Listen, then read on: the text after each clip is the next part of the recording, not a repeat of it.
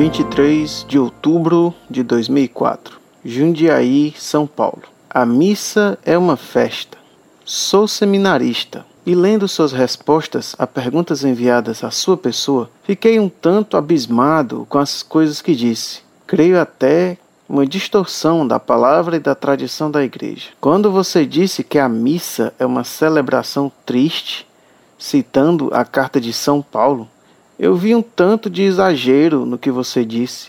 A missa é a celebração da alegria de vivermos o sacrifício de Cristo como nossa salvação e sua ressurreição como sua vitória gloriosa. Agora devemos nos entristecer por sermos salvos? Isso é uma ignorância tremenda. É como chorar na sexta-feira da paixão, na procissão de Cristo morto.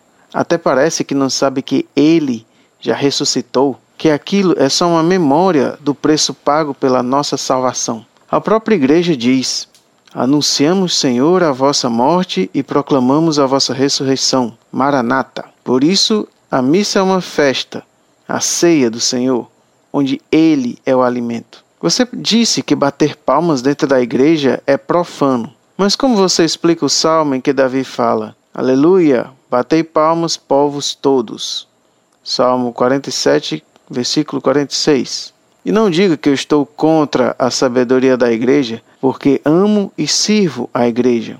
Quando o Papa pediu para não se bater palmas, se referiu à inculturação da igreja na África e no Brasil, que estava excessiva. Não há nada de errado em bater palmas na igreja para parabenizar algo ou alguém ou simplesmente louvar a Deus. Peço que você pense melhor no que disse Pois se você for criticar tudo que você considera errado, ao seu bel prazer, por sinal, então se prepare para criticar até mesmo o Papa, pois se houve o louvável Concílio Vaticano II, foi para que a igreja se tornasse mais espontânea. Mas é pessoas como você que distorcem essa realidade, considerando errado tudo que padres como Padre Jonas Abib escrevem. O que acontece? Até parece que você não acredita no poder do Espírito? Para o seu governo, que você considerou errado nos livros do Padre Jonas, foi lido pelo Papa e ele, na sua sabedoria, não disse que estava errado. Agora cabe a você acolher com caridade isso. Espero que mude a sua conduta.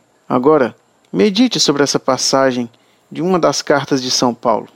Se seu irmão estiver errado, corrija-o fraternalmente. Se ele não aceitar, leve-o à igreja e se ele não aceitar a correção da igreja, anátema sit. Aguardo as respostas suas. Caritas Christet urget nos. Um forte abraço. Muito prezado, salve Maria. Obrigado por sua carta. Então você me quer provar que eu ignoro a doutrina católica e me diz que a missa é ceia. Ora, o Concílio de Trento declarou: se alguém disser que no sacrifício da missa não se oferece a Deus um verdadeiro e próprio sacrifício, ou que oferecê-lo não é outra coisa que Cristo nos ser dado a comer, seja anátema. Concílio de Trento, cânones sobre o Santíssimo Sacrifício da Missa. Denzinger 918. E você me escreveu: A missa é uma festa, a ceia do Senhor, onde ele é o alimento. O que você escreveu é a tese luterana sobre a missa. Você é luterano. E o padre que lhe ensinou isso, num seminário católico, ele também não é católico. Prova-lhe que você é luterano. Você escreveu: 1. Um, a missa é uma festa. 2. A ceia do Senhor, onde ele é o alimento. O Concílio de Trento ensinou infalivelmente: 1. Um, a missa é sacrifício.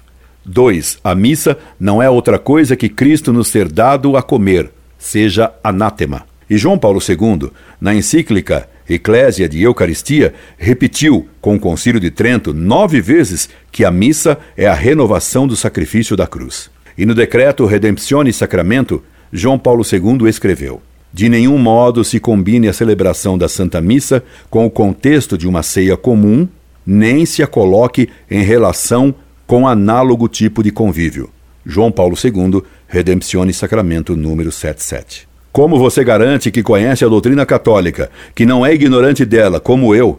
Conclui então que você, sabendo o que está dizendo, conscientemente repeliu o que a Igreja ensinou infalivelmente em Trento e que foi repetido pela voz de João Paulo II. Logo, você não é mais católico, você é protestante, porque defende a tese de Lutero que a missa é apenas uma ceia. Você escreveu aquilo, a missa, é só uma memória do preço pago pela nossa salvação. Ora, o Concílio de Trento condenou quem diz isso ao determinar que, se alguém disser que o sacrifício da missa é só de louvor, de ação de graças, uma mera comemoração do sacrifício do sacrifício cumprido na cruz, porém, que não é propiciatório, seja anátema. Concílio de Trento, cânones sobre o Santíssimo Sacramento da Missa. Cânon 3, Denzinger 918.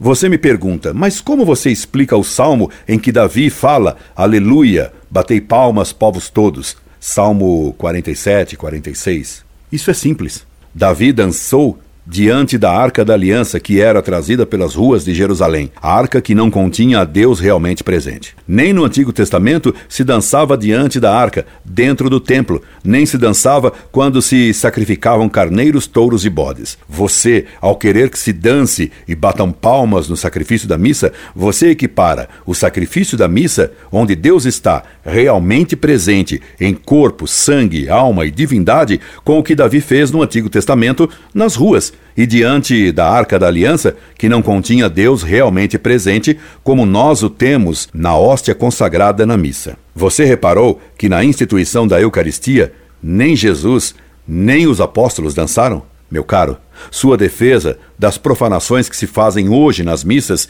recorrendo ao exemplo de Davi, é completamente estapafúrdia. Você me escreve. Quando o Papa pediu para não se bater palmas, se referiu à inculturação da Igreja na África e no Brasil, que estavam excessiva. Quem lhe revelou a intenção do Papa? O que se conhece é o que ele escreve. A intenção dele só Deus conhece. Devemos fazer o que ele decretou contra os abusos na missa, que a tornam semelhante a outros eventos humanos, como reuniões políticas, festinhas e outras comemorações naturais. Você me faz uma acusação, mas é pessoas como você que distorcem essa realidade, considerando errado tudo o que os padres, como o padre Jonas Abib, escrevem. De onde você tirou isso? Eu nunca disse que tudo o que o padre Jonas Abib escreveu está errado. Acusei que ele errou em vários pontos doutrinários bem graves. Isso não significa que tudo o que ele escreveu está errado. Por exemplo, ele não errou ao escrever o nome dele. Meu caro, tudo significa tudo, sem excluir nada. Até você, em sua carta, com tanta coisa errada, escreveu alguma frase certa. Por exemplo, acredito que você acertou ao me escrever. Sou seminarista e, lendo suas respostas e perguntas enviadas à sua pessoa, fiquei um tanto abismado com as coisas que disse. Está bem certo isso. Você é um seminarista abismado abismado em erros e heresias como tantos outros hoje em dia. Outra coisa que você acertou, mas não na ortografia, Caritas Christi urget nos. Sim, a caridade de Cristo nos constrange.